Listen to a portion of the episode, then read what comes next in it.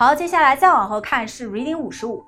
Reading 五十五呢，主要研究的是 risk management 风险管理。也就是说，在做投资的时候，我除了要关注收益之外，还必须要保证风险是可控的。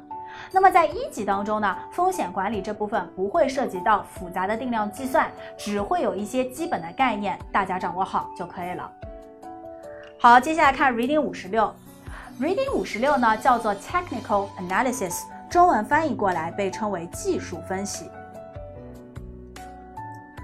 那么这一块呢，并不是我们考试的重点，主要原因呢是市面上有两类不同的分析师，第一类呢叫做基本面分析师，好，第二类呢就是我们所谓的技术分析。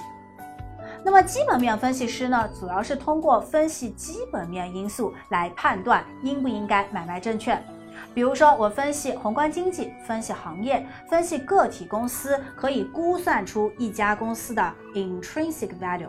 内在价值，那么内在价值一般是分析师运用一定的估值模型所估算出来的一个价值。那我认为真实的股票价格呢，会围绕着内在价值上下波动。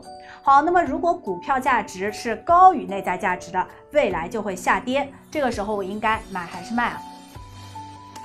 是不是就应该卖出啊？对不对？好，如果股票价格是低于内在价值的。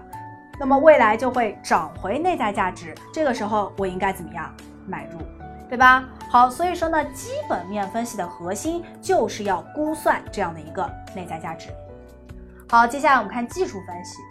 技术分析呢，是很多中国的股民比较喜欢用的。比如说，你打开股票交易软件，会看到 K 线图啊、日均线啊、月均线。我们用这些图像或者一些技术分析指标来判断未来的价格走势。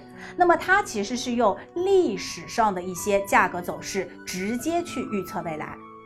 所以我们会发现，在技术分析当中，其实是没有涉及到内在价值的估计的。那么这个时候呢，技术分析和基本面分析其实形成了一个对立的关系，而 CFA 呢，主要培养的是基本面分析师，所以技术分析就显得没有那么重要了。